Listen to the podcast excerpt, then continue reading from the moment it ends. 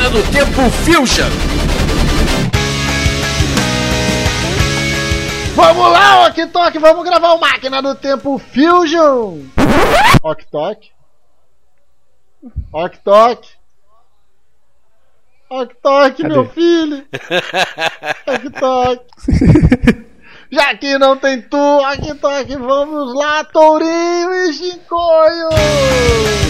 Bueller. Substituição aqui, dois por um e ainda assim vai faltar. Hoje o cara é gordo, mas nem tanto. Ele é membro integrante do Máquina do Tempo, não do Papo de Gordo. Pô, eu não, não quis dizer nesse sentido, mas tudo bem. Olha o bullying aí sem, sem poder de resposta. Leandro tá, Leandro tá de vingancinha agora, né? Porque É. Leandro também já passou muito por isso, temporadas aí, contração de paternidade. É isso aí, galera. Infelizmente, o Oktok não vai conseguir participar desta gravação. Então, se você gosta dele, mas não gosta de mim, pode ligar agora. Só marca o download que a gente agradece. Ei, ei, mas eu tô aqui. É. E quem não gosta do Leandro Antorinho, gostem de mim. Eu, Tourinho e Shinkoio vamos falar sobre os preços dos ingressos. Essa pequena polêmica, então vai ser mais um Fusion Debate. Prepare-se que tudo isso a gente vai falar após os e-mails. Eu era feliz Yeah. quando a cerveja era um real. Você lembra dessa época? Pô, era muito bom. Puta, era muito bom, né, cara? Galera, vamos começar com recados, recadinhos. Primeiro, o Grupo Record mandou pra gente aqui, da galera da Máquina do Tempo, dois livros, um que o Maelo pirou e o outro eu curti bastante. É o The Smiths, a biografia, escrito pelo Tony Fletcher, a primeira biografia da banda publicada no Brasil. São 630 páginas pelo selo bestseller. Record, Rua 8 de Setembro, no 94, apartamento 13, por favor. Fortaleza, Ceará. Depois eu passo o, o, o CEP. Eu, eu não gosto muito do Will Smith, aí o único filme dele que eu gosto é Lib, então eu passo. A família dele aí é uma bosta, o filho dele só faz merda, a mulher dele estragou uma. Essa família aí eu não curto não. Mas é isso, é uma biografia contando a história da, de uma das maiores bandas da década de 80, né? assim, Sim. das bandas inglesas, marcante pra caralho, fez um estilo muito forte, que até hoje é plagiado pelos emos. Exato. E o segundo livro foi Love Me Do 50 Momentos Marcantes dos Beatles, pelo Paulo Hewitt. Cara, é um livro muito maneiro. É um... Paulo Hewitt, se vocês não conhecem, é um autor um crítico musical que já escreveu vários livros, já tinha escrito sobre os Beatles antes, e ele juntou 50 momentos, desde o primeiro encontro do John Lennon com o Paul McCartney, até a briga, o fim da banda, tudo isso, ele separou isso e escreveu estes momentos, juntando histórias realmente como se estivesse lá. Qual é o nome do, do livro? Love Me Do. Eu quero esse do Smiths, cara. Tem os Beatles na capa, É, né? provavelmente, né, velho? Se não tiver, vai parecer que é pornô. não, não. Tem os quatro. Tem os quatro rapazes, mas também parece pornô, né? Assim, gay, gangbang. É, eu quero esse, eu quero esse do Smiths, cara. Esse daí, 630 páginas. Tem cara que tem história pra caralho, né, velho? Puta que pariu. Porra, tem que ter muita história. Porque cara. o Smith acho que não durou 5 anos, né, velho? 5, 10 anos no máximo, sei lá, velho. E aí tem história, tem, tem geralmente essas biografias não, não passam de 300 páginas, velho. Então, 630 é uma promessa. Deve ter um capítulo explicando como é que o Morrison fazia o topete é, dele. por aí. O meu maior medo com as biografias, na verdade, é a biografia escrita por fã. Porque aí o maluco fica chapa branca e só fica falando o tamanho do pênis do, do biografado. Aham. Tipo é a biografia do Renato Russo. A biografia do Renato Russo é muito escrota por causa É. disso. O cara é fã. Eu, eu tenho medo da biografia Então fica babando autorizada, ovo o tempo sabe, todo. velho? Ah, eu gosto muito da autobiografia. Ou da biografia, por exemplo, do Tony Fletcher, do Paulo Hewitt, que são críticos, não são fãs. A Tal, biografia, sabe? O a cara- biografia do Tim Maia pelo Nelson Motta, por exemplo, é muito boa, sabe? Porra, mas, mas aí é foda, né? Porque o cara viveu tudo aquilo. É. né? e olha só, galera. A- o Grupo Record não só mandou pra gente, ele também quer presentear nossos ouvintes. Rua 8 de setembro, 1394. Ele Ele quer presentear nossos ouvintes e aí ele mandou Aí. três exemplares de cada um que a gente vai fazer uma promoção. Olha aí. A promoção é simples. Ela. É aquela básica que a gente faz normalmente. Os ouvintes mais participativos e ativos vão ganhar. Então, nos próximos quatro programas, nós vamos ver quem mais participou. Comentou, mandou e-mail tal. Tem que participar. Pode participar falando first, legal, gostei, esse programa é uma merda. Não, não pode. Tem que ser comentário Eu acho que válido. eu vou falar com minha noiva pra ela começar a comentar no Máquina do Tem que ser comentário válido pra galera poder ganhar. Então, quem comentar mais nos próximos quatro programas ganha. São três de cada um, três vencedores de cada um. Então, cada vencedor Caralho. vai ganhar uma dobradinha de livros aí. Vai ganhar o Love Me Do e o The Smiths. Beleza, ótimo. Vamos lá. Né? Pô, apresentaço da Record. Caramba, que- nossa, agora vai- alucinação aí, todo mundo comentando. Quero, se não comentar, rapaz, você, além de estar perdendo os livros, você vai estar perdendo uma interatividade que só o máquina tem aqui, que é um programa para você ter um feedback, que é o Fusion. Exatamente. Olha só. Botou banco. Não, botei banca. E olha só, galera, é a partir deste programa, tá? Esse aqui tá valendo. Então é este mais três, quem fizer mais. E empatou, o que, que a gente vai fazer? Ah, quatro pessoas empataram. Um programa atrás, quem comentou mais no, no- no programa anterior, e quem comentou mais no programa outro, sabe? E por aí vai, até desempatar. Beleza, tranquilo. Fechou? Fechado. Então vamos pros e-mails, galera. Bora. Então vamos lá para o primeiro e-mail do Máquina do Tempo 166, Metal e suas variações, enviado pelo Felipe Melo, de 22 anos, engenheiro aqui do Rio de Janeiro. Boa tarde, roqueiros viajantes, tudo certo? Tudo. Ouço vocês desde o primeiro, primeiro dia de outubro de 2013. Ó, piadista, deu uma então nem faz tanto tempo assim, né? Mas já me tornei fã. Vocês estão no meu top 100 de podcasts nacionais que falam de rock.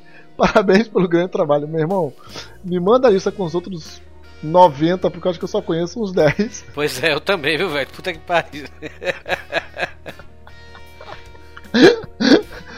Eu queria saber se tem podcast de axé. Tipo, que se, Pô, por que quê, se, se revolta Por porque o Belmark saiu do chiclete com banana, alguma coisa assim. Nossa. Podcast de axé não pode ter, porque as pessoas que gostam de axé só conhecem as vogais do alfabeto. Bem por aí, cara. Em relação ao tema metal e suas variações, gostei muito do tema e das músicas, porém, esperava ouvir mais sobre os estilos em si. Quais as diferenças entre eles, o que define cada vertente, quais estão morrendo, quais estão nascendo, exemplos em áudio desses estilos e por aí vai. Achei que vocês focaram muito no trash e no heavy, embora tenha certeza que vocês diriam que são esses que realmente importam. E são esses o que realmente importam. Esses são os mais sociáveis, né? Se se rolasse o resto não ia ter papo, só ia ter porrada.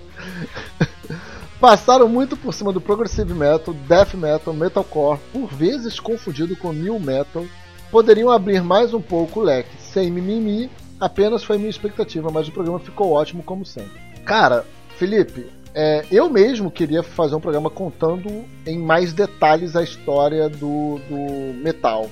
Mas não cabe muito com o formato Máquina do Tempo. Isso poderia ser um novo programa do Máquina do Tempo, em que iria detalhar os estilos e falar mais do que tocar.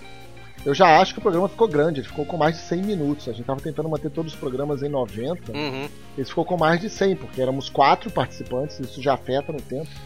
Cara, a gente falou pra caralho.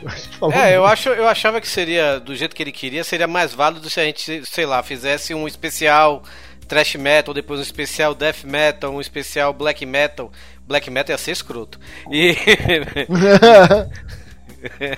Porra, esse eu tô dentro, esse eu tô dentro. É, sei lá, cross. O Sepultura, depois que o, o Max saiu, é, virou é black metal. crossover. Agora que eu entendi.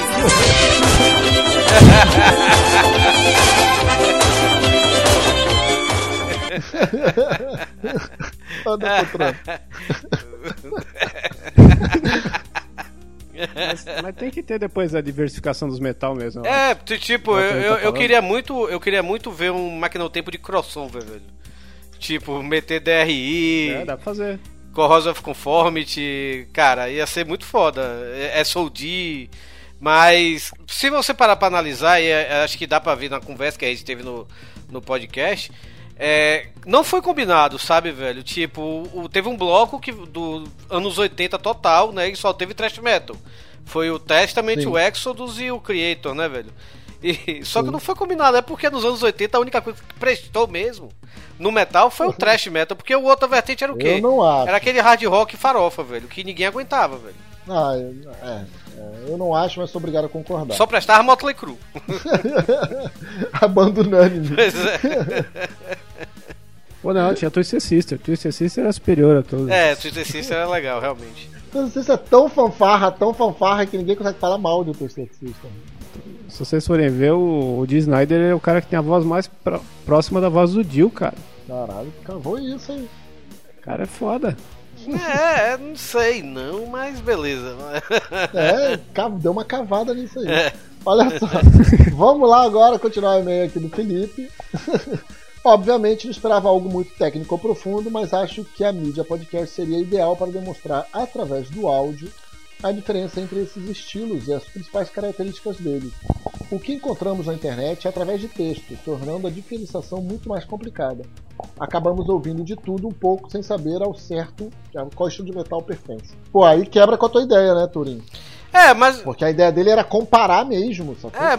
Eu tô entendendo aqui do Felipe, a ideia, a sugestão dele é falar, ó, entendeu o que que é, é, hardcore, entendeu o que, que é black metal, entendeu o que, que é death metal, é. entendeu as diferenças. Ah, cara, mas eu também eu aprendi com revista, velho. Tipo, eu abri uma revista ali assim, ah, Metallica é trash metal, eu vou ouvir o que é trash metal então. Aí escutei Metallica, aí, aí depois eu vi que Anthrax também era trash metal. Eu cheguei, pô, a banda não é igual, mas tem alguma similaridade, sabe, velho? Então, é a mesma coisa você aprende hoje na internet lendo Wikipedia essas coisas. Se você botar trash metal, por exemplo, no Wikipedia, vai ter lá uma lista de bandas. Aí você pega uma banda, vai lá no YouTube e escuta, cara. É, mas posso falar um negócio? Isso me deixa nervoso. Ficar querendo saber o tipo de metal, eu queria cor de esmalte, sabe? Ah, eu quero madrepérola azul piscina, azul calcinha.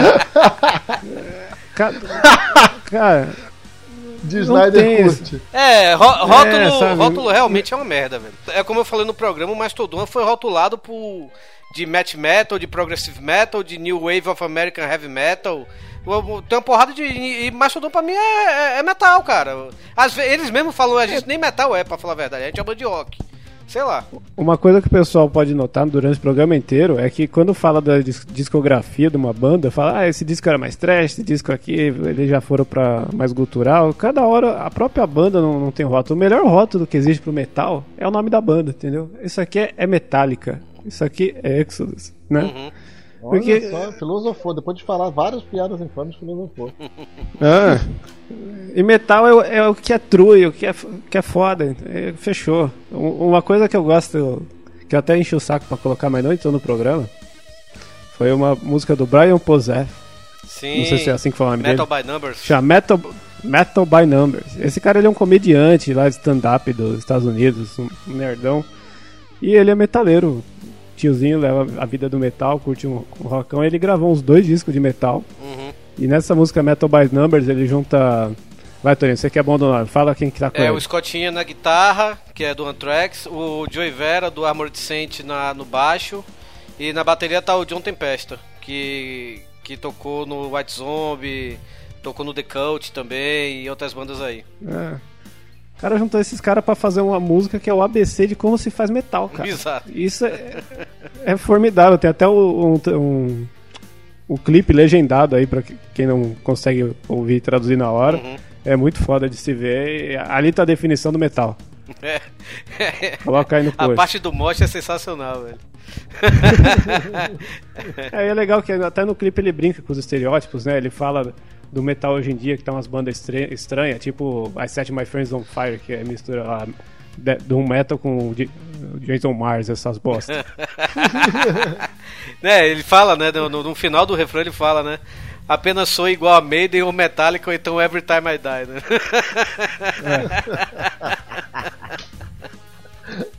É. Essa que é a definição suprema, não precisa de mais nada. Ele tem também várias outras, tem a More Metal Than You, que é Isso.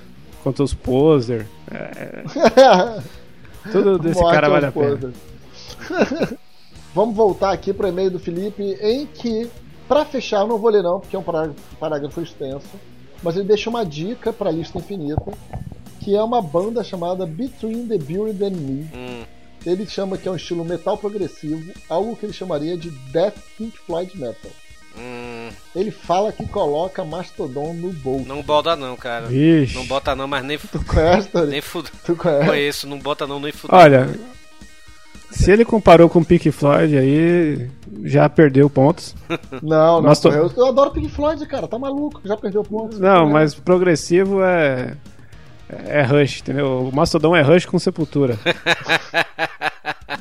Agora o cara me fala que o negócio é. é pin- ó, a, a descrição do Mastodon é, é Rush com Sepultura. Aí a descrição da banda é. É Pink Floyd do metal? Então. Não. É. Pink Floyd morto do metal. Ah, morto. Death Pink Floyd metal. Entendi. Né, Between, Ah, então- Between the Bird and Me, não, não, não é, não é- a banda não é ruim não, a banda é legalzinha, mas tá anos luz de Mastodon, Baroness também, que é outra banda muito foda. Porra, Baronesa é muito boa. Pô, tá, tá Verdade. anos luz dessas bandas, cara, ainda. Tá, ainda precisa comer um feijãozinho com arroz aí. Eu, Mas eu não, eu não conheço, eu não vou ser cuzão. eu, eu, eu, eu sou meio chato com, com bandas assim que. Essas bandas novas que estão surgindo hoje com. Que o nome é uma frase, sabe? Between the Bird and Me, Job for a Cowboy, é, sei lá, outras bandas aí, sei lá, é. Você tá ficando velho, Torinho. The Dillinger Escape Plan, essas coisas. Se bem que Dil- Dillinger Escape Plan é legal. Mas. Não, é, não fala mal do Liga PP, não. Eles têm o melhor vídeo do- Não, eles. de show, começo de show ao vivo da história da música. O segundo e-mail é do Ciro Messias. Fala galera, beleza? Bem, confesso que não sou dos ouvintes mais assíduos, mas sempre que ouço, além de ouvir músicas que eu adoro, ainda sou surpreendido com excelentes seleções que vocês fazem. Bem, o Bluegrass eu conheci há pouco tempo, depois que assisti ao filme Alabama Monroe. Peguei a trilha sonora do filme e me tornei um verdadeiro redneck. O som do Billy Branch é realmente fantástico. Me lembrou o blues do Brian Lee, guitarrista sensacional que conheci no Festival de Rio das Ostras. Parabéns por mais um ótimo programa, vida longa. Vocês assistiram o Alabama Monroe, galera? O The Broken Circle Breakdown? Não. Não, ainda não. Porra, nego tá falando bem pra cacete desse filme. É, é um filme que fala muito sobre música e, e é um personagem europeu que resolve que é fanático por bluegrass, ele começa a tocar bluegrass, ele se apaixona por uma mulher e isso vai mudando a vida dele e tal. A- a- pelo que eu entendi das sinopses e comentários que eu vi, a música é pano de fundo, mas nego fala que é do cacete, que a trilha sonora é maravilhosa. Assim. Já ouvi nego come- é, comparando com Commitment. Porra. Caralho. É parecido, né? Só que Commitment é uma galera. é- é, são os irlandeses que resolvem tocar soul. Uhum. E aí é a mesma coisa, né? Um europeu to- tocando redneck song é meio estranho. A glo- globalização. E galera, para vocês participarem, basta comentar em www.maquinadotempo.blog.br ou mandar um e-mail para podcast@maquinadotempo.blog.br. Também podem curtir e assinar nossas social medias em facebook.com ou youtube.com/barra Máquina do Tempo. O que é mudo? Obrigado, Chico, obrigado. Para fechar esse bloco, então, vamos para a nossa pauta principal. Vamos ouvir Ruben's Train do The Broken Circle Breakdown Bluegrass Band, indicado pelo Ciro na máquina do tempo Fusion.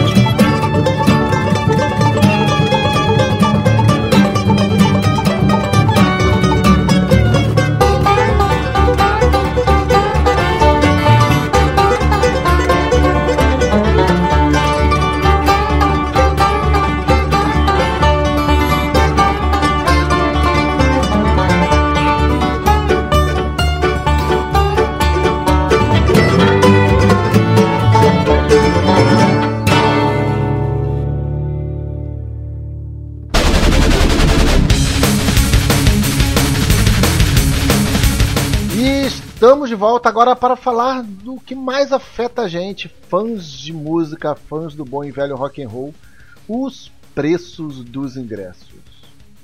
Não sei se vocês sabem, galera, eu vou dar uns dados gerais básicos aqui, só para vocês terem uma noção do que, que a gente está falando. Manda. O Rock in Rio de 2013, por dia você pagava 260 reais na inteira ou 130 na meia entrada. Isso é um festival com várias bandas que você iria assistir. O Lola, nosso querido amigo Perry Farrell, está Abraço. cobrando 290 ou 145 no primeiro lote. Na meia entrada 145. Outro festival. Só que o mais absurdo dessa história é o seguinte: em 2011, só de produto licenciado, o Rock in Rio levantou 3,1 bilhões de reais. Caralho. Só de camiseta, chaveirinho, produto licenciado, carro, né? Esse ano agora em 2013 teve carro licenciado pelo Rock in Rio. E a estimativa para 2013 eram 600 produtos. Eles venderam 85 mil ingressos por dia em 2013, o que dão 595 mil ingressos vendidos. Se todo mundo tivesse pago meia entrada, eles tinham faturado 77 milhões 350 mil de ingressos e faturaram de patrocinadores 135 milhões só de patrocinadores. Caralho. Mas você tem que ver que teve Bruce Springsteen e a banda dele tem muita gente pra trazer aquele povo, não é barato. 2011 teve 9 no Slipknot, né, velho? Então... É. Pô, fora, fora a produção lá, os caras ficam arrumando microfone. Tipo, cada cara ali tem um, tem um hold. Olha só. E agora, o- os, pró- os próximos shows que estão vindo aí são Ed Vedder, carreira solo, sozinho, não vem com PJ. Ele e o ukulele Cobrando. dele. É, ele e o Killer vendendo a 360 Dilmas a inteira ou 180 cadeira central. Cara, é- é, antes de você falar aí os próximos que vem, vamos falar de um show que teve recentemente. Um amigo meu daqui de- de Fortaleza. Um amigo meu daqui de Fortaleza, a namorada dele tá, tá, tá morando em São Paulo, né? E vai passar um ano em São Paulo que ela tá fazendo mestrado, essas coisas assim, né? E ele sempre vai para visitar ela. E ele foi pra lá esse final de semana pra aproveitar pra ver ela e também pra ir pro show do Metallica que teve, né, velho? Aham, aquele show em que a galera escolheu a, a música, né? o set, o set list, né, e tudo, né? Isso. por sinal, a galera totalmente imbecil que escolhe as mesmas músicas que eles Puta, tocam. cara, eu fiquei com raiva também, cara. Cara, vai tomar no cu, velho. Ninguém, ninguém aguenta mais se quem destrói e Enter Sandman, pelo amor de Deus. Mas, brincadeira, eu aguento, mas também, porra, Friends of Sanity, cambada de imbecil, velho. Mas, cara, e ele tava me falando antes dele ir, né, velho? Ele foi porque ia ver a namorada, né, e tudo, né, e também tinha lugar pra ficar. Mas ele falou assim, cara, se você parar pra analisar, o show de São, o show de, de é, em São Paulo vai ser no Morumbi, que é foda de chegar lá, sabe, velho? É Aham. só com ele falou pra mim que só consegue chegar de táxi, uma coisa dessa assim, né, velho? E o ingresso tava parece que na faixa de 700 reais. E em Buenos Aires, o, in- o- é o mais caro, né? Parece que o mais caro era 700 reais. E em Buenos Aires, na Argentina, cara, é ingresso único, pista única, não tem esse negócio de camarote que inventam agora front stage, essas coisas. E, e era 140 reais, sabe, velho? Ou seja, é, é, sai mais barato. Ele falou, ele, ele falou, sai mais barato eu sair daqui de Fortaleza pra Argentina, é, curtir o show na Argentina, curtir a Argentina e tudo, não sei o que, do que ir pra São Paulo ga- gastar com passagem e tudo, a- o ingresso, essas coisas todas, velho. É, Imagina. o, o maior problema é que aqui o povo paga. Esse que é o grande lance, cara. Uhum. O, Você acha que esse é o problema? Assim, eu acho que é um dos, mas ao mesmo tempo eu não, eu não vejo o- esse tema aí do preço dos ingressos como um grande problema, né? Tipo, uma coisa que eu tava falando antes da gravação aí da gente comparar, né?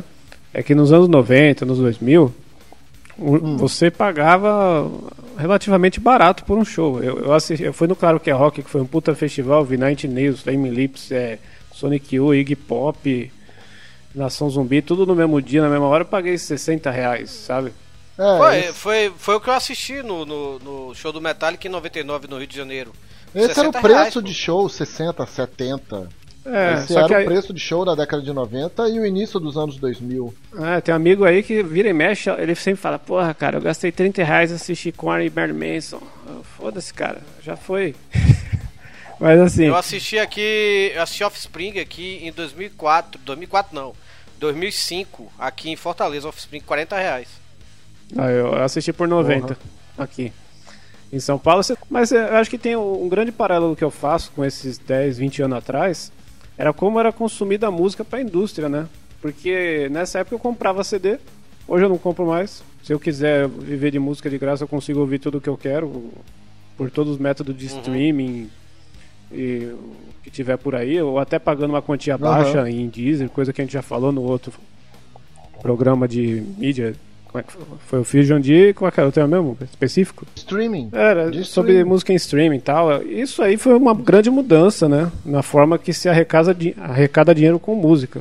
Tanto que se vocês forem ver, o, o Rockstar, as bandas acabaram com aquele, aquela ideia de deuses, né? De pessoas super fodas, populares. Um Rockstar não é um Rockstar como era antes hoje. Eu acho que o primeiro susto que eu, o primeiro susto que eu tomei com o preço de ingresso no Brasil, acho que foi 2007, é, 2007 ou 2008, quando o Bob Dylan veio pro Brasil, velho. Que o ingresso mais barato tava mil reais, que eu achei um absurdo. Ah, é. Dois mil, mil reais em, em 2008 era mil reais hoje ainda é caro. Já é, mil reais não, não, ainda não. É caro, gente. É caro. E em 2008 era uma fábula, velho. É que aí existem públicos, né? E, e, aí eles tiveram que segmentar bem, é porque não ia fazer show em um lugar gigante, ia ser um lugar restrito, e, e o público que, que, quer ver Bob Dylan ia pagar essa porra. O, o, acho que é Fire Clapton, não. Meu, tem um monte de. Quando o, o artista ele é um. Ele é famoso nas classes A, A, A, né? Você vê que. Mas aí você muda. Pois é, mas aí você muda o parâmetro de vida de todo mundo. O ponto, eu acho que não é nem a gente tentar comparar as classes sociais. Não, mas é tipo assim, realmente esse o, ponto o valor do show. De, esse ponto de ingresso de mil reais eu acho que tem muito a ver com classe social, porque tipo assim, o Michael Bublé, Bublé, ele canta aquele sinatrinha novo aí. Uhum. O cara, o ingresso pro show do cara tava esse valor também. E o cara, meu, ele é um, um cara recente tal, e mil reais o ingresso pra, pro show dele era porque ele é um cara mais conhecido é. por classes AA, nobre do caralho, né? E a, assim como temos também shows menores aí, shows em, em Sesc, em, em viradas culturais são gratuitos, mas são bandas nacionais que, que querem pre prestigiar, mostrar obra tal. E temos shows e festivais medianos que é, acho que é esse o ponto da conversa, né? E, e, a questão de ingresso, acho que não está é, só reservada a bandas, não, velho. Você pega há 10 anos atrás, 20 anos atrás, com 10 reais você ia para um estádio para assistir um jogo de futebol tranquilo, sabe, velho? Ainda, ainda se assistir o jogo, ainda, ainda sobrava um troco para cervejinha. Hoje 10 reais você não paga nem um terço do ingresso, velho. Os ingressos hoje é 60 reais, 100 reais. Você já aí, sofre para pagar a passagem de ida e volta, né? Mas olha Exato. só, sobre. Eu discordo muito, mas muito, muito de você, Shinkoio. Eu acho que os preços do ingresso não tem nada a ver com o, a mudança do, da fonte de receita do mercado. Porque é o seguinte: é, as bandas nunca ganharam nada com venda de CD. Nunca ganharam nada com venda de CD. Não, mas. Você fazia torneios maiores, mais exten é, é, as bandas tinham um ritmo, existia um ritmo de gravar, lançar, ano de turnê. Gravar, lançar, ano de turnê existia um, ritmo da indústria que permitia a banda ficar fatur... a banda faturava com show e a, a gravadora e distribuidora faturava com venda de CD. É, mas, mas, mas banda ganhar dinheiro por CD era só, meu irmão, na era... escala do disco de diamante, entendeu? Sim, mas assim, a banda ganhava rara. um 0,005%. Isso já servia para manter muita banda. Serve para manter o, os caras do Pink Floyd até hoje. Black Sabbath, sabe? Você vê que. Um... Não, porque esses caras. Esses caras são, como diria lá, né? São ninjas quinto dan, entendeu? Sim. Esses caras já estão no nível que eles não ganham mais 0,005. Esses caras é, é, os direitos autorais dos Beatles, os direitos autorais do Pink Floyd, os direitos autorais é, é, de outras bandas históricas eles estão numa faixa em que não é isso. É, é outro nível. Então, Mas é uma faixa, uma ponta muito pequena da pirâmide. É uma ponta pequena demais. Não, eu tô dizendo isso também porque eu penso muito no uma coisa que a gente tá vivendo, né? Que são os reunion aí, as, re- as, re- as revoltas, as voltas das bandas, né? Uhum. Que a gente teve aí Rage Against voltando, o próprio Black Sabbath que a gente falou, É, é, é. a The Driving. A gente pode chamar também reunião de hipoteca. É, não, é o pessoal falando, é tudo por dinheiro. Todo mundo admitindo que tá voltando por dinheiro, né? É, tem que pagar a conta, né, cara? Sim. Tem que pagar a hipoteca da casa. Tem que- Vambora. Estamos ficando velho, tem que pagar a conta, foda-se que eu odeio você. O Ira voltou, né? Aí, mais um. Vocês veem a situação que tá, né? Acho que todo mundo assistiu Mercenários, né? E falou, porra, se esses caras estão fazendo isso, a gente tem que voltar. E justamente essa avalanche de show que a gente está tendo nos últimos tempos e, e o valor su- superior, eu acho que tem essa mudança. Pelo menos eu tenho muito isso, porque por eu não estar consumindo a música pagando direto, eu acabo gastando meu dinheiro com show. Sabe? Eu sempre tive aquele, ah, esse, isso aqui no meu salário vai ser para entretenimento, eu gosto de música, eu vou gastar com música. Não compro mais CD, o que, que eu vou fazer? Eu vou guardar para ir no show. Sabe? Eu vou lá, vou comprar a camiseta da banda, vou sei lá, comprar o boné, uma coisa assim, vou prestigiar o vinil que Tá. é colecionável, sabe, cara? É a forma que eu vejo de prestigiar o negócio e de ir atrás do que eu. Já que você trouxe este ponto, É. vou, te fazer, vou te fazer a pergunta. Vale quanto paga? Porque uma coisa é o seguinte: você falar, já que não Hum. estou gastando em. um CD. Já que não estou gastando em CD, e eu, pelo menos, era um consumidor muito voraz de revistas também. Isso, boa. né? Já que eu não estou gastando com isso, eu vou passar a gastar com show. Beleza. E aí você está trazendo uma compensação de consumo. Isso. Mas você acha que o show vale isso? Você acha que o show vale. É, é, show do Ed Vedder, carreira solo, vale 360 reais. Arcade Fire vale 210 reais. No Citibank Hall, aqui do Rio de Janeiro, que é atualmente um dos piores lugares que tem. Olha, eu acho que o negócio vale de acordo com o grau de fanatismo de cada um, sabe? É, se você for ver, 210, 300 reais é uma consulta de um médico, saca? Pro cara falar, ah, você tá doente, vai comprar um remédio e é isso aqui. É, é um valor alto pra gente que é uma classe média tal, todo mundo aqui trabalha e tem um monte de conta pra pagar. E realmente é um é um investimento, eu, eu vejo, né? Mas dep- depende, meu. Eu não gosto de Arcade Fire, eu acho um absurdo, mas ao mesmo tempo eu gosto de Bad Religion. Se eles vierem aqui e o show tiver 300 reais, eu vou ver e foda-se, saca? Eu acho que. Ó, o, o show que teve, teve ano passado, o show do Paul McCartney aqui em, em Fortaleza. Os ingressos estavam variando entre 80 reais a 600 reais, tipo aquele front stage, que eu acho front stage uma das piores coisas que já inventaram. Isso é invenção de brasileiro, né? Por sinal. Também acho, também acho. Front stage, front stage é uma desgraça porque o verdadeiro fã não tá no front stage, tá lá atrás se esgoelando, né, velho? E, É. e- Não, e eu- lá, na- lá no lá no front stage tá aquele povo que quer aparecer, né, velho? E aí, cara, só que o, o, o show do Paul McCartney, o front stage, tava vazio, vazio, não tinha quase ninguém, velho. Enquanto a galera tava lá se esgoelando, sabe, velho? E até a, é, a como Fortaleza é uma cidade que não agora tá vindo shows pra cá internacionais, teve Beyoncé aqui, teve Elton John, vai ter Guns N' Roses no, no- em abril, é, Steve Wonder em setembro, sabe, velho? E, aí, e aí, agora que tá abrindo assim, a galera tá começando a, a gastar, mas na época do show do Paul McCartney, apesar que deu muita gente, sabe, velho? Mas deu muita gente nos setores mais baratos. Tipo, que a- teve até é, é, os outros ingressos, o povo botou naquele, naquele site barato coletivo, peixe urbano, essas coisas, sabe, velho? Aham. Pra, pra tentar vender, porque a galera não tava comprando, sabe, velho? Mas o show lotou. Agora o show do Elton John não deu quase ninguém, sabe, velho? É, isso, Foi no Castelão, no estádio e tudo, não sei o que. isso é uma falta de sensibilidade dos organizadores. Vocês viram que teve um show do, do Aerosmith no, no Chile lá, que tinha 30 pessoas na plateia no estádio? Caralho, pois é, sério? caralho. É, é. Esse vídeo é Foi bizarro. muito criticado isso. O vídeo mostra. Só que aí a galera que foi e os críticos falam que eles cagaram. Eles tocaram como se fosse pra 10 mil É, o pessoal, a banda mesmo ela não tem a culpa disso, a culpa é da organização, que é a, é a ganância, a palavra-chave de tudo é a ganância, que, que o pessoal quer encher o cu de dinheiro e, e- e quer superfaturar tudo. E eu é, acho que é uma matéria que eu. Uma matéria que eu tava vendo hoje. É, tudo bem. É, Eu não sei nem se esse cara pode ser considerado músico, né, velho?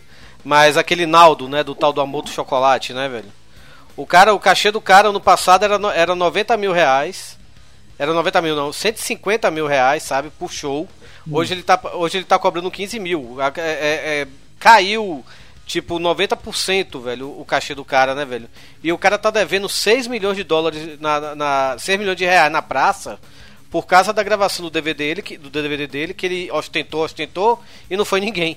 Sabe, velho? E o cara tá devendo 6 milhões. O cara se fudeu, velho. É, o pessoal. É, mas aí, aí é um outro ponto também, que é o seguinte: beleza, o artista da moda, Uhum. a indústria popular brasileira vive de moda. Então, Sim. meu irmão, vai ter uma hora que o cara vai sofrer essa queda. E agora a moda do Brasil não tá tendo nem qualidade no meio, tá um negócio muito escroto. É, não, é moda. Sem-. Não, eu tô É a falando, modinha. um tempo atrás, moda, ainda tinha uns ali com qualidade que sobrevivia, sabe? Tinha época lá que o Traje a Rigor era moda, todo mundo cantava a Galinha Merilu. Eu acho que a última grande banda da moda no Brasil, que era boa, né, velho? Apesar de eu não ser fã, mas a banda tinha um certo talento. Acho que foi a última grande banda, foi o Skank pra mim, velho. Então, assim, a gente tem esse caso aí do, do artista da moda, em que quando ele sai de moda, ele desvaloriza vertiginosamente. Então o cara vale, vale 150, vai É, passar a Justin valer Bieber, 15. tá aí pra provar. Justin Bieber tal, por aí. O que me incomoda demais, mas é demais, é o seguinte, a gente vive numa dissonância é, é, ridícula, que é o seguinte. Antigamente, você quase não tinha show internacional no país. Sim. Não era só um, um- um- um- privilégio só de Fortaleza não ter show. Era no Brasil todo. Uhum. Você tinha Uhum. show internacional de vez em quando. E aí, E quando, cara, vinha, e quando vinha era só Rio São Paulo, né, velho? é, e quando vinha era Rio, São Paulo, no máximo Brasília. Né? Uhum. E aí, quando você tinha é, esses shows, eles eram mais baratos do que hoje em dia, em que você tem show, cara, bimestralmente, tem um show maneiro pra ir. Sim, sim, É- tem é muita De coisa. dois em dois meses você tem um show maneiro pra ir. Isso falando do que nos interessa, falando de rock. Uhum. Uhum. Só pra essa pauta, eu listei, na boa, sete shows que estão vindo que eu achei os preços bizarros. É, Assim, bizarro por um lado e bizarro por outro, né? Por exemplo, Diz aí, você- Ed- o Ed Vedder que você falou. o Ed Vedder 360, o Arcade Fire 210, o Placebo 180. Aí você tem o Focus. Vocês conhecem a banda Focus? Oh! Tem o vinil. Fox vai tocar aqui, cara, no Teatro Rival, que é um lugar, porra, minúsculo. Vai cobrar 230 reais a inteira. Ah, é pra ouvir uma Lugar- música. O lugar é. assim, você levanta, pelo menos na época que eu frequentei o Rival, você levantava o braço um pouquinho, mas com vontade você tocava o teto, sabe? Então, mas eu acho que, no- pelo menos no caso do Focus, a gente tá nesse negócio aí de você glamourizar o negócio, né? O Fox tá quanto, hein? 230. Eu acho que é esse Caralho, lance da velho. glamourização aí, efeito Apple, saca? Ah, eu concordo. Eu acho que o Focus Aí entra você nisso. tem o Misfits, que vai tocar no Circo Voador, que era a casa. Cara, olha só, Circo Voador sempre foi a casa popular do Rio de Janeiro. Era praticamente assim o centro musical democrático do Rio de Janeiro, onde ia rico e pobre e ninguém se incomodava com ninguém. Entendeu? Uhum. O Circo Voador sempre foi este, este era assim o emblema do Circo Voador. Misfits no Circo Voador, 160 reais. Nossa, e é Misfits que não é Misfits, né? É, É. é mais ou menos. Eu, eu vi esse é Misfits Jerry- aí na. É só o. É o Jerry Only com o cara do Black Flag, velho. Eu vi esse Misfits aí na virada cultural, foi horrível. No mesmo período, Bem Lobão, tocando no mesmo lugar, por 88 reais. Tá caro o Lobão, hein? Eu entendo que. Eu entendo que você tem que pagar em dólar os artistas gringos, ou em euro. Eu entendo isso. Eu entendo uma série de coisas. Mas é, é, eu me incomoda demais pensar nisso. Hoje em dia você tem muita oferta. Cara, além da oferta e da procura. sabe? Hoje em dia eu gente- tenho muita oferta e eu cobro muito mais caro do que eu cobrava antes. É, E eu ainda ganho muito dinheiro de patrocínio, licença, é, é, licenciamento de produtos, sabe? Eu ganho muito dinheiro com isso. Muito, muito. Tem show que começa pago pelo patrocínio. Gente, Rock in Rio, eu acho Rock in Rio barato. Você pagar 260 reais pra assistir três bandas que você gosta, duas bandas que você gosta, porque se você for num dia em que só tem uma banda, o erro é teu. É, mas assim, o, o Rock Hill tem aquele negócio, você assistir, né? É um bagulho com tanta gente, você fica tão longe, você, você fica num estresse ali que essa parte do assistir é relativa, né? Você tem que ser ninja é, pra assistir, cara. né? Não? Não é, não é. Eu fui no último, eu fui de 2013, eu fui no Rock in Rio 2 e não era desse jeito, Não? sabe? É, é muita gente, mas é, Uhum. quando junta todo mundo, tem um limite, cara. Tem. E é o mesmo limite do show pequeno. E tem, pista, Então, e se tem a você, pista VIP. Se você juntar. E tem a pista livre, tem a pista que você fica. Pra determinadas pessoas, o bobear é mais confortável, porque o cara se afasta e ele tem uma qualidade de som foda, em que não vai ficar incomodado, entendeu? Entendi. Não, é E ele vai, ficar- que. vai ver de longe pelo telão, mas ele não vai ficar se apertando e tal. Eu assisti Muse à distância com espaço, cara, de, assim, tinha o meu grupo de, de amigos e a, a, sei lá, dois metros de distância tinha um outro grupo. Não, é que assim, uma coisa que eu me frustrei muito nos últimos shows que eu fui, né? Um que eu já zoei aí do Red Hot, que além da galera, tinha a pista VIP mais escrota que eu já vi na vida. Hum. Que por causa da a pista VIP ela ficava até uma casinha, que é aquela casinha de luz, de gravação, que fica no meio da, da, da plateia, né?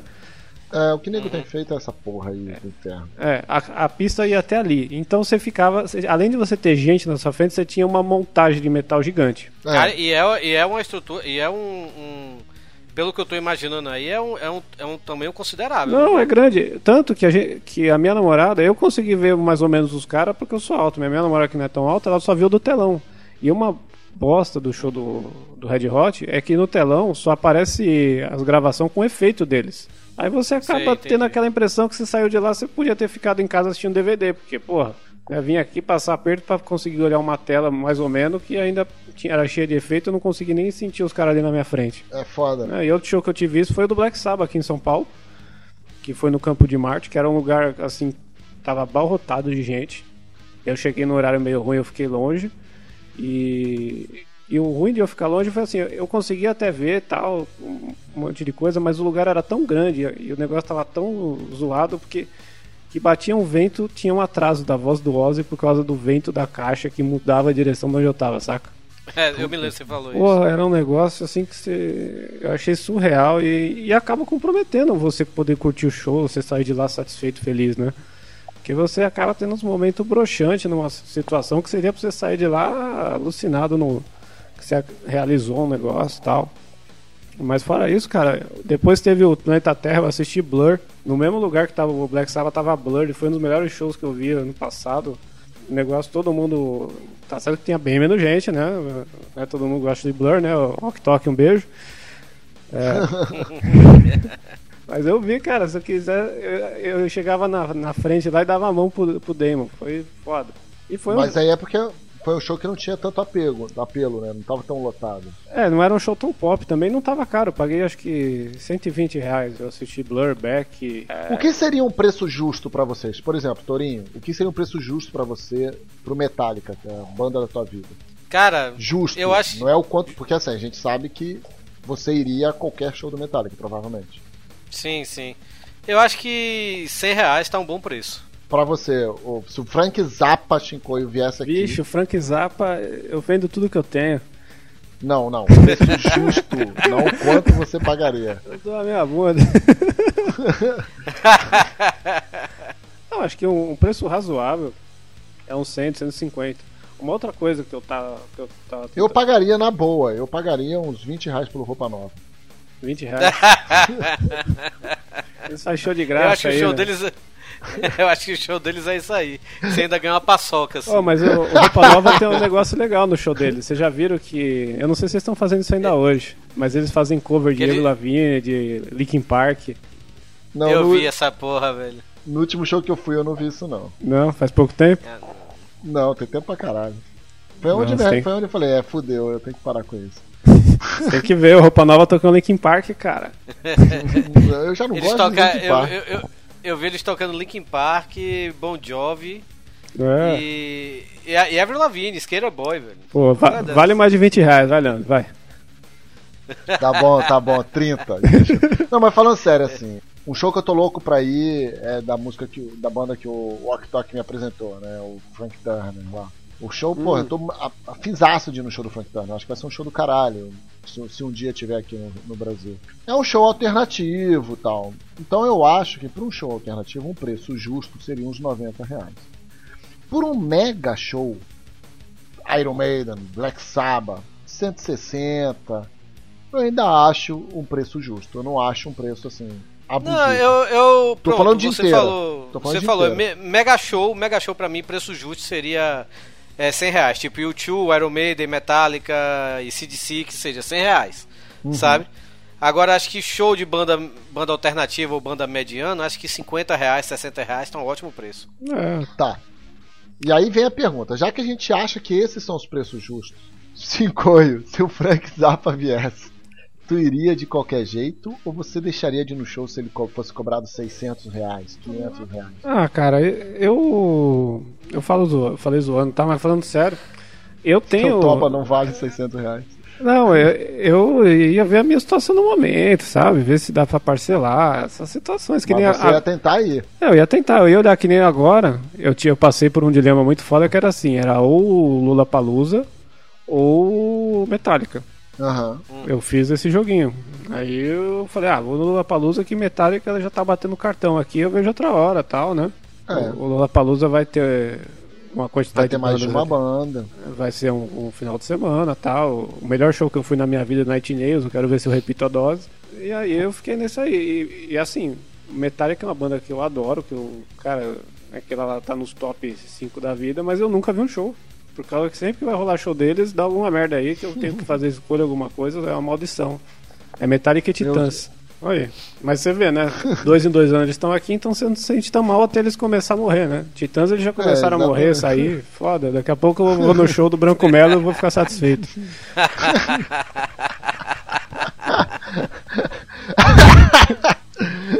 Ele vai pagar 200 pratas pro show do, do, do Branco Melo. É, lá. Aí, Branco Melo, vintão, hein? Cinco real pra fazer caridade, Branco Melo. Ah. Cara, eu fui até pro.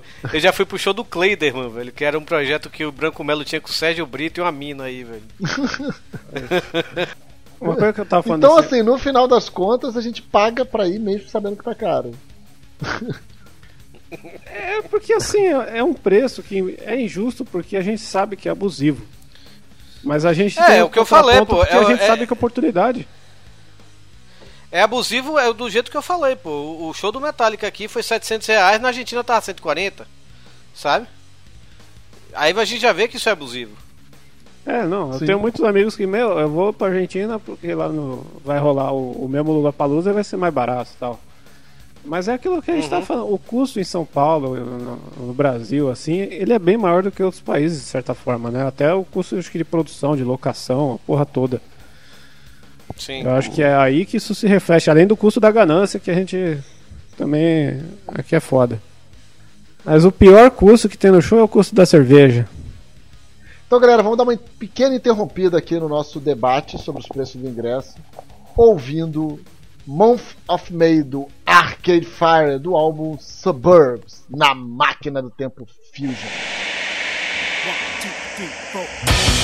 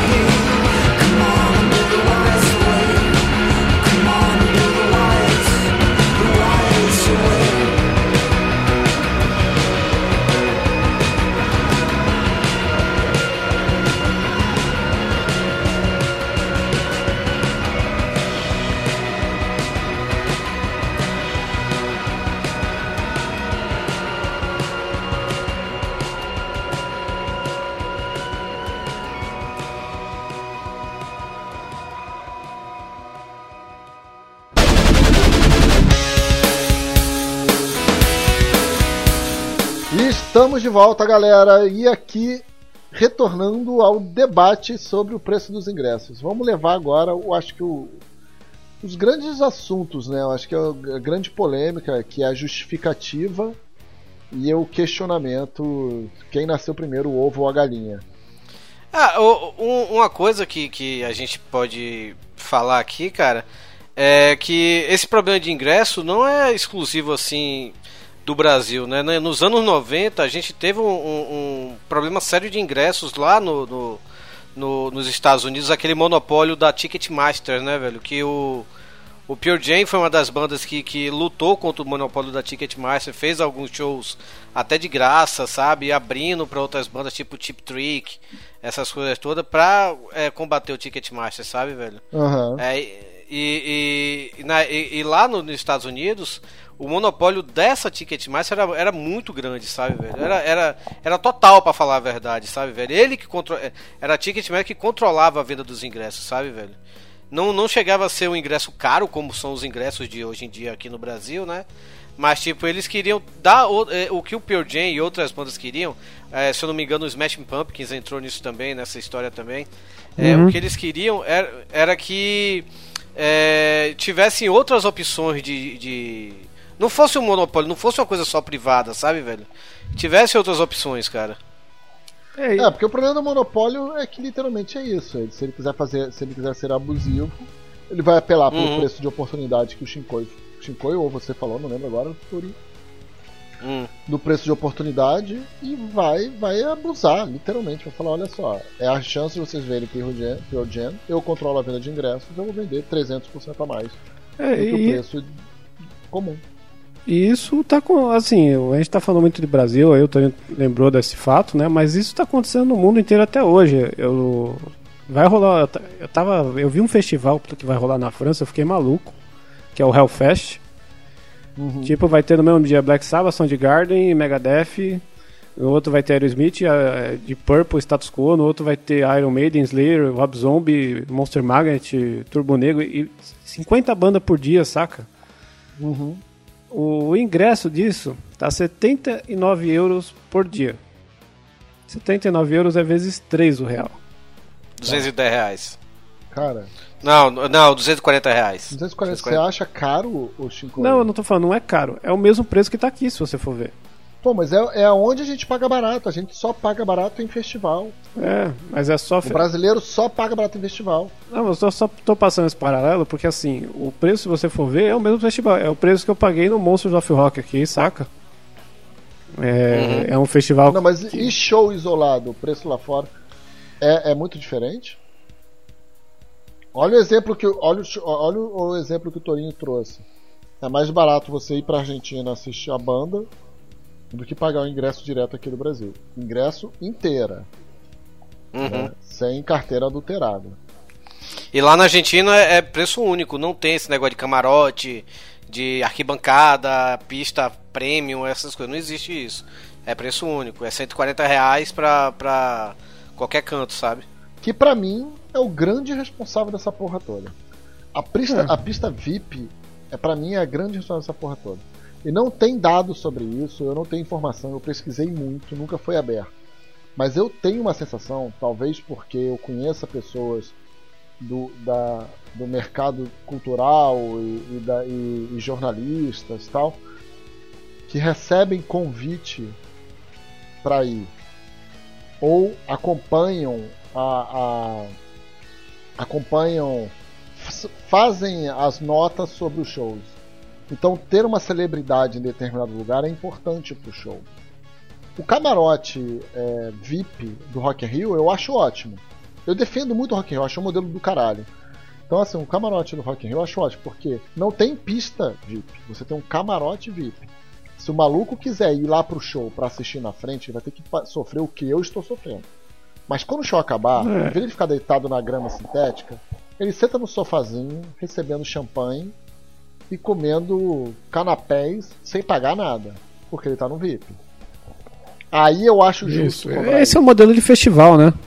Ele, mas eu, você observa pela imprensa, o camarote VIP ele é populado por celebridades que às vezes nem sabem o que está indo assistir. Exato. É pra o negócio é o rei do camarote. matéria. É o rei do camarote. É para o negócio virar matéria. E aí eu tenho uma sensação que, para você bobear, metade das pessoas que estão na pista VIP são convidados de patrocinadores, são celebridades para virar nota, sabe? É não uhum. pagante. Foi, pô. Teve um. um o, o Chincoio tava falando de coach mais cedo. E teve um show do. Teve o Ceará Music aqui em Fortaleza. Todo ano tem esse Ceará Music, né? E geralmente é o que? Ele é, o Ceará Music é que nem o Festival de Verão de Salvador, é uma mistureba. Então eles pegam bandas de forró, com bandas de pop rock, com bandas de axé e bota tudo no mesmo dia, sabe, velho? Uhum. E sempre traz um artista internacional. Aí teve um ano que, que o artista internacional foi o The Cult. Uhum. E, e aí a amiga minha me deu de presente, sabe, velho? Ele me deu a pista, a pista premium, pista lá da frente, cara. Cara, tinha 20 pessoas. Só tinha eu e um cara que tava lá pra curtir o The Cult. O resto tava assim de braço cruzado, tipo rodando assim pela como se a banda lá tocando e nada tivesse acontecido. A coisa tava tão, mas tão, sei lá, velho, é, é amadora que eu, na hora do final do show, eu cheguei a estender a mão assim pro guitarrista, pedi a palheta, ele me deu, pro Billy Duff. Vixe, Maria. Sabe? Não, mas... me deu na mão, tome, tome, tá aqui. É, é ganância, cara. Isso aí já rolou um momento, acho que histórico de show no Brasil, foi quando veio o Rage aqui no SWU, que a pista VIP uhum. tava uma merda, assim, de pouca gente, né? Aquele pessoal abarrotado, o pessoal derrubou a bancada, invadiram e tal. Aqui, aquilo foi lindo. É, aquilo lá foi. Eu sou louco para viver este momento. Eu sou louco. Porque assim, pra mim, por exemplo, eu falei mal do Citibank Hall quando eu tava falando da lista de shows. Hum. O Citibank Hall, na década de 90 e início dos anos 2000, ele era, um, ele era o Metropolitan na época. Ele era uhum. um dos melhores lugares do Rio de Janeiro para se ter show. Desde quando instituiu-se a pista VIP, ele é um dos piores lugares. Porque eu fui ver o Ozzy lá. Cara, se você não está na pista VIP, você não vê porra nenhuma. Porque você fica, de novo, no pé direito muito baixo, você fica sufocado aonde antes era a área em que as pessoas circulavam para comprar comida. Fica um cocô, fica uma merda, assim, sacou? É um lixo. E é por causa da área VIP. É, tem, tem show, assim, que, que a, o camarote e tal é uma, é uma forma dos caras agregar valor e, co e, e, cobrar mais. Mas e tem coisa, áreas VIPs, né, que são tipo é uma taxa de conveniência, sabe aquela taxa de conveniência para o negócio? Você paga mais para não pegar fila, você paga mais para o negócio não chegar na sua casa, você agora você paga mais para ver o show direito. Porra. É. O que é uma sacanagem, né? E, e, aí já chega no ponto da sacanagem, né? Exatamente isso. Eu acho que esse ponto, assim, é, é, é o pior que tem. O, a gente já, acho que já chegou num consenso assim que o ingresso é caro, mas não é absurdo, porque se você gosta, você vai arranjar de ver e tal, mas essas sacanagens aí de superfaturamento e pista VIP, né? São, acho que o, o câncer de tudo. E tem o, o, a desculpa, né? Que o pessoal fica dando que é a porra da a carteirinha, me, carteirinha que paga meia e todo mundo falsifica. Porra, e cara, olha só, eu, eu apostaria eu não aposto porque é um assunto muito sério, o meu cu. Mas eu apostaria o meu cu que se, se cancelassem meia entrada, os preços continuariam os mesmos. Porque, cara, é muito surreal essa desculpa de que é a meia entrada. Você começa a entrar naquele ciclo vicioso de que tá bom. A meia entrada nos forçou a cobrar preço inteira pela meia para poder justificar. Porque a indústria alega em 2007 os empresários de shows alegavam que 82% dos ingressos eram meia. É, tem essas desculpas. E, e, ultimamente tá rolando muita sacanagem de você. de acabar o ingresso. Aí de repente eles lançam. Aí aparece lá quinto lote. Aí não tem meia. Porque acabou as meias. Sabe? Sim. Eu, uma coisa muito bizarra que aconteceu quando eu fui comprar o Bad Religion, que foi agora. É, eu demorei um mês para comprar o ingresso, já estava no quinto lote. Eu achei muito estranho isso. E aí, e uma coisa foda é que chegou, eu cheguei lá, o show não estava cheio. Tava um, um lugar normal assim, de boa para andar, tal, tava uma quantidade considerável, mas também não estava abarrotado. Nada para ter essa desculpa de quinto lote, de que estava acabando o ingresso e acabou meia, saca? Entendi. Você percebe que realmente existe uma sacanagem que é feita em cima disso. E é uma coisa que cada vez se percebe que é menos regulamentada e os caras ficam aproveitando essas merda da, da lei que não se decide o que, que é o que e, e, só aumentando o preço e fazendo essa sacanagem também de, de encobrir que existe ou não a meia, né? É, pra mim existe uma grande justificativa em torno do assunto, que é ah, tem muita meia, nego falsifica meia, então posso cobrar caro porque eu tô pagando. É, é, é, vocês estão pagando caro para cobrir o filho da puta que tá falsificando meia entrada. E não adianta ser hipócrita porque todo mundo realmente já pagou ingresso com meia entrada falsa em algum momento da vida. Não adianta falar que uhum. não, porque já. Sim. É, é, é, mas ao mesmo tempo você fala assim, pô, mas eu, eu forço essa barra, eu falsifico a meia porque o preço é muito absurdo. Então quem nasceu primeiro, o ovo ou a galinha, né? É, não, é, é, é, começa a ter o ciclo, né? Aí eles falam que foi a, o ovo, aí eles aumentam o preço da normal, porque já que tá todo mundo pagando meia, vai ser isso, né? Sim. Aí acaba fudendo quem é, é honesto e não compra o negócio direito. Aí esse ciclo só vai aumentando a bola de neve, né? E vocês acham que teria solução, por exemplo, para esse ponto da meia entrada? Olha, eu acho que teria solução, mas é uma. O problema é todo show grande, toda coisa tá lotando ultimamente. O Lola, o Lola Palusa. Não, não tem vontade, né? É, o pessoal ele vê que tá caro, reclama, faz o cara, mas no final ele vai, saca? Porque aquela é uma oportunidade única, sabe? O pessoal, eu vi sem, uma dezena de gente falando, caralho, Black Sabbath tá caro pra caralho, mas foi. Saca? Eu, eu, eu fui um deles. Aí, ó. Tá Paguei em cima da hora, inclusive. É, é um negócio que a gente mexe com o emocional, né, cara? A gente que que curte o negócio mesmo, a gente fica pilhado, começa a dar um, uma tremedeira que você não sabe como é que vai resolver o problema e vai e faz. Não, é, exatamente, você começa a falar, puta que eu vou perder, eu vou perder, eu vou perder, eu vou perder. O Ozzy, o Ozzy não vai morrer, mas o Tony Iommi vai, o Tony Iommi vai, o Tony Iommi vai. É. Aí você fala, não, então tá, então eu vou, foda-se. Exatamente. Aí você fica fazendo a conta, a idade, aí você vai olhar a idade de cada membro, vai ver quem vai morrer, vai ver como é que tá a turnê, vai ver qual foi a última vez que a banda veio pro Brasil para saber se quanto tempo ele pode demorar para voltar. Sabe? Aí você numa paranoia foda, né? Mas, ah, foda-se, eu vou. Aí você se endivida lá, passa no cartão, pega emprestado, sei lá. Porque a gente, a gente é louco por isso, não adianta. É, aí vai, lá, aí vai o preço do custo do fã, né? Não é nem o custo do Brasil. É, e, e show é mexe com fã. fã, cara. E fã é uma merda. O fã paga quando ele quer ver um negócio, não adianta. Por isso que não, não consegue chegar e bater lá, ah, todo show agora vai ser 150 reais pra todo mundo. Ô Tourinho. Oi. Você foi, foi show aonde? Fora do Brasil?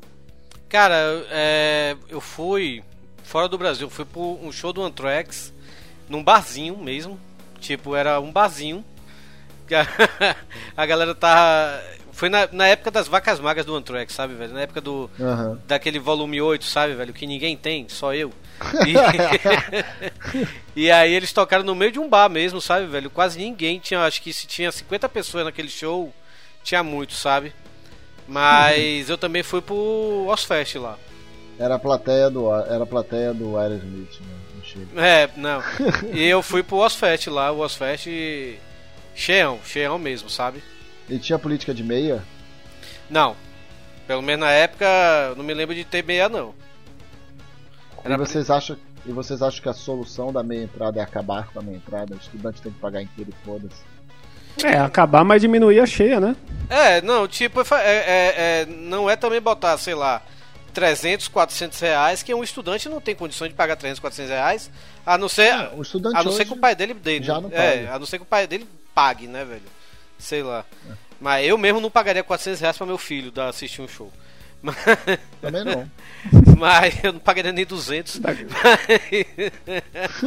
Vai estudar, moleque, pra ser alguém na vida, não, fica aí. Mas, Mas, Mas é aquele é negócio. negócio tem... que o pessoal pira, né? Esse negócio de dinheiro e tal. O... Os melhores shows que eu vi foram os que eu paguei menos, assim, mas não porque eu tava numa época de que os ingressos eram baratos, mas porque eu via shows de bandas menores em bar, igual você tá falando do Anthrax que você viu num bar, sabe? Uhum. Aqui a gente, sei lá, eu pegava, eu ia ver autoramas por 20 reais. Aqui tem o Sesc. A semana retrasada mesmo, fui num show do Bideu Balde, paguei 16 reais a inteira.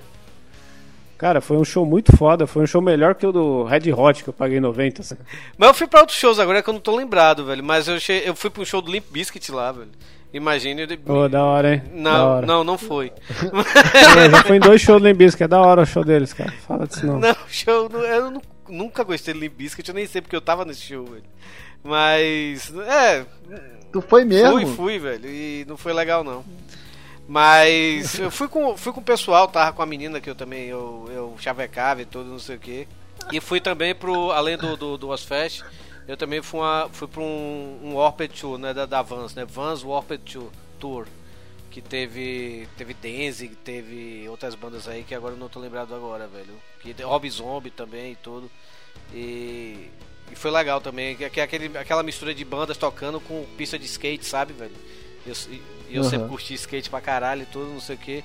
Mas é, é, outra coisa, sabe, velho? É, é, é diferente de um, você ir pra um, pra um show, sei lá, do Anthrax num clube, sabe? É diferente de você ir pro, pra um Bad Religion tocando no, no, numa arenazinha pequenininha, sabe, velho?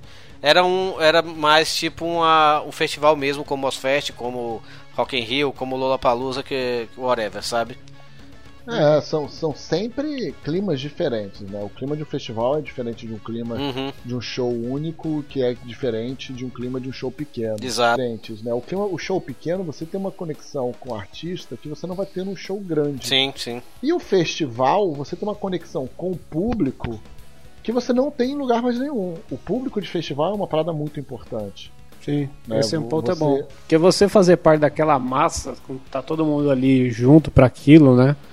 Quando, quando rola uma ligação, que todo mundo canta junto, que todo mundo interage de uma forma é, igual, é, é uma sensação única. Assim como é uma sensação única acabar o show e você lá tirar uma foto com o cara lá no bar, saca?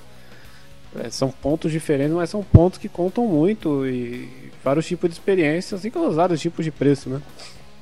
Engraçado, eu pagaria caro por um show pequeno, por um show com menor público, porque eu entenderia a questão de, olha só, esse show tem poucos ingressos.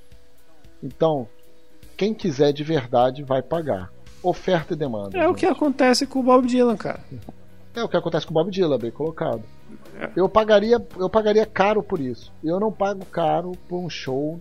Eu, ou melhor, eu pago, mas eu pago reclamando pra caralho, como eu tô o programa inteiro no show na Apoteose, no Rio de Janeiro, que é praticamente ilimitado. É, mas é o que acontece Enquanto com... eles quiserem ampliar o espaço, eles conseguem ampliar o espaço de acordo com a venda.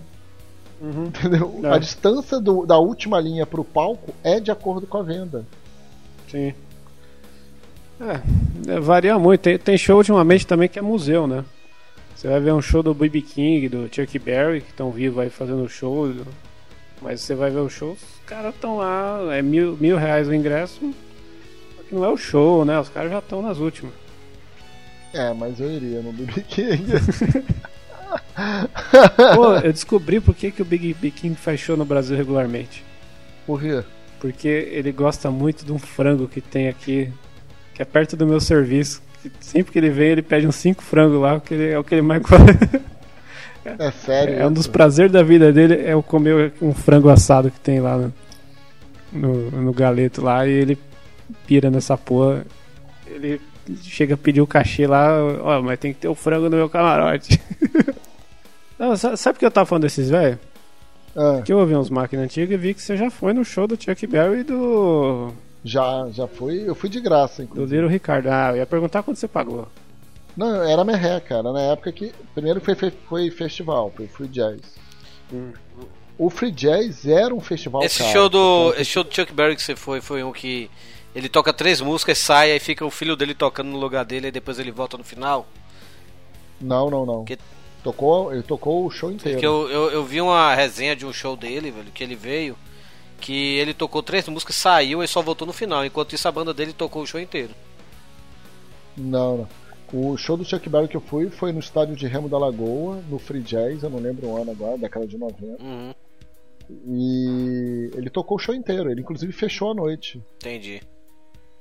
Entendeu? Era ele, ele e o Little Richard. Ele tocou, chamou as meninas pro palco, as meninas.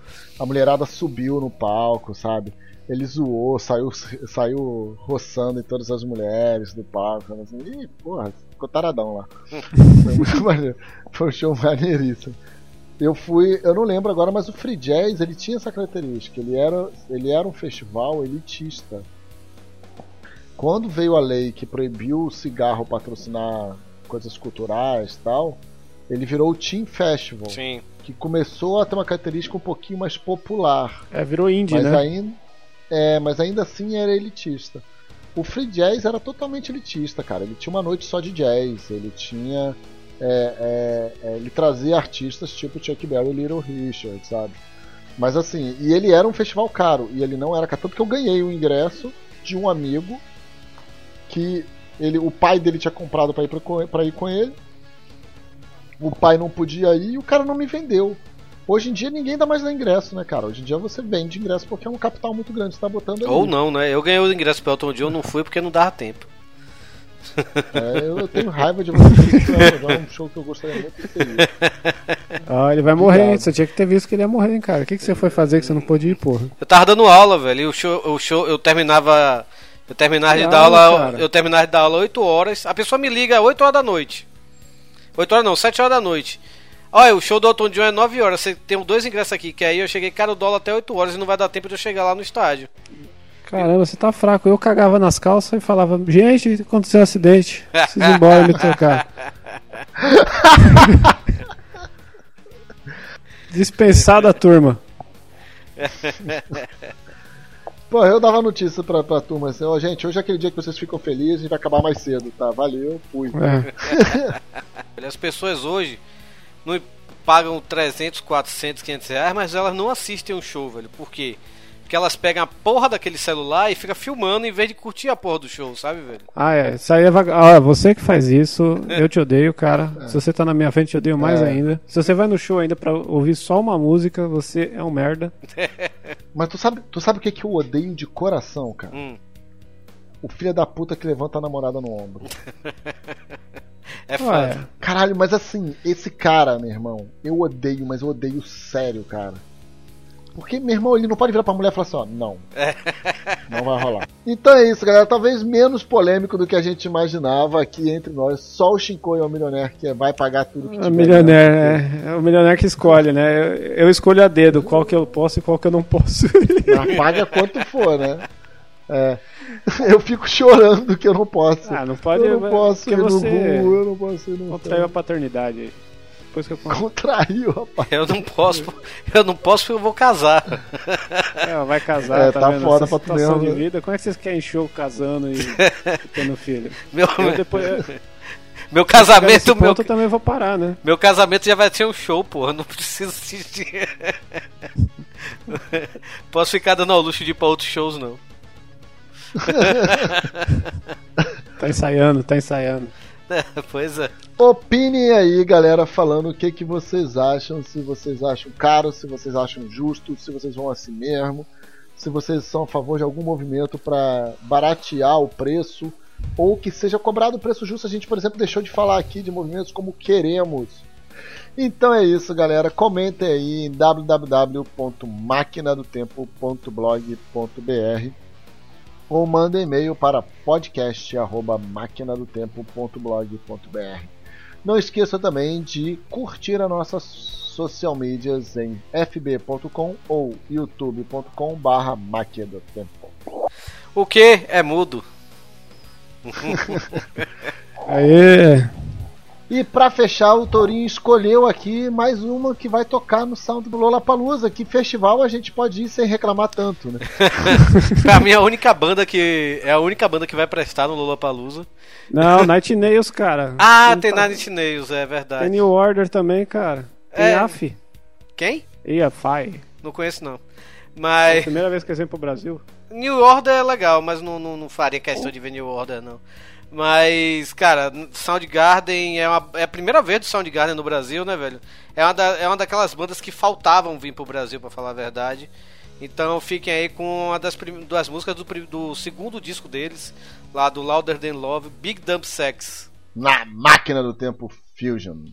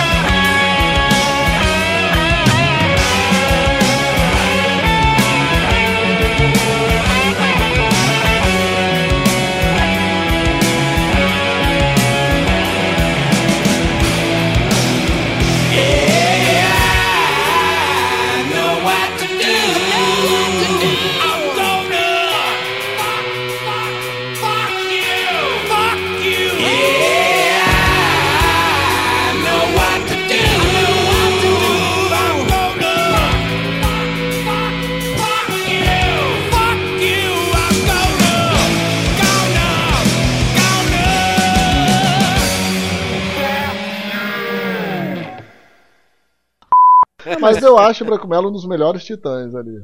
É, ah, ele é gente boa, velho. Eu gosto muito dele na capa do Gobek, é o único que você identifica. Ele é o bebê mais bizarro do mundo, cara. E olha que a gente tem Paulo Miklos ali, né? Ah, eu vou até pra Restart, pra Bon Jovi, que seja, mano. Tu vai até pra Micareta, que tu já pois falou. É, vai até pra pois é. Não falem mal de Limbisco. Ufa, eu pensei que ele falar, não fale mal de Restart. É, pois é. Não. Uh, na trave, Chico. Não, Restart é ruim mesmo. Não consegui gostar, já tentei. eu só fiz isso uma vez, não era namorada. Eu, fui- eu estava no show do Brujeria. Olha só que situação. É. E a- eu e meu amigo, a gente levantou duas gordinhas do metal. Mas era, foi um show no, no- no local pequeno, assim, foi muito, tava muito quente, tava muito foda, e a gente queria se dar bem também. Então o negócio foi levantar as minas, e só que a gente levantou elas e jogou, então elas deram um moche, assim. Foi, foi- foi uma situação bem catar, catar- ca- catastrófica. Catártica. É, foi catártica e catastrófica, porque